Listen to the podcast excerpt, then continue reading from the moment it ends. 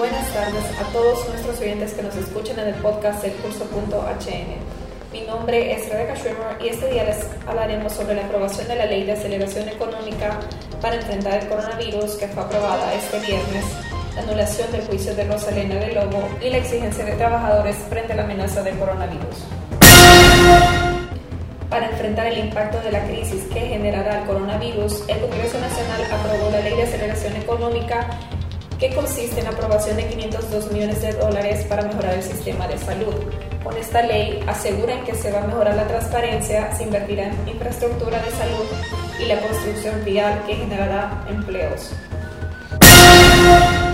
Ni el trabajo ni el turismo se detendrá por el coronavirus. Según el ministro de la Secretaría de Trabajo y Previsión Social, Carlos Madero, las maquiladoras están listas para enfrentar el coronavirus. Madero mencionó de la adquisición de escáneres para tomar la temperatura de trabajadores. El sector maquilador representa unos 150 mil trabajadores y en ese sentido el ministro sostuvo que ya cuentan con el equipo necesario desde mascarillas, gel, así como otros temas de protocolo. Luis Paquedano, dirigente de la Confederación Unitaria de Trabajadores, manifestó que los trabajadores tienen derecho a salvaguardar sus vidas. Eso fue lo que dijo. No hemos tenido esa esa proyección que se requiere de forma urgente. ¿verdad?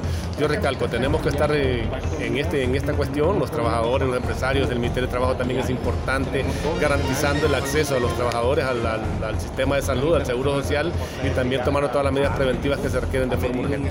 ¿Habría una caída eh, de, importaciones en el país? Hemos visto cómo a nivel mundial se han cerrado los mercados, ¿verdad? la gente no está consumiendo una cantidad de productos que se producen en el caso nuestro, en el caso de la maquila, ¿verdad? la gente no está pensando en comprar ropa, la gente está pensando en ver cómo tiene eh, acceso a la alimentación, acceso a la, eh, acceso a la salud, a los medicamentos, todo ese tipo de cosas. Todo eso al final de cuentas puede tener un impacto negativo en la economía del país.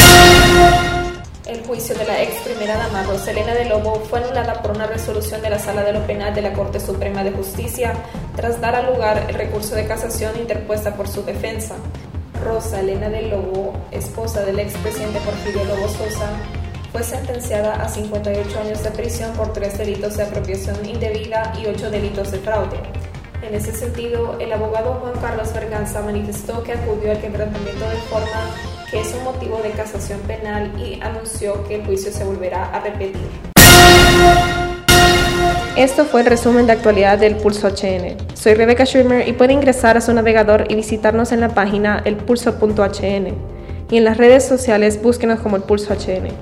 Hasta la próxima.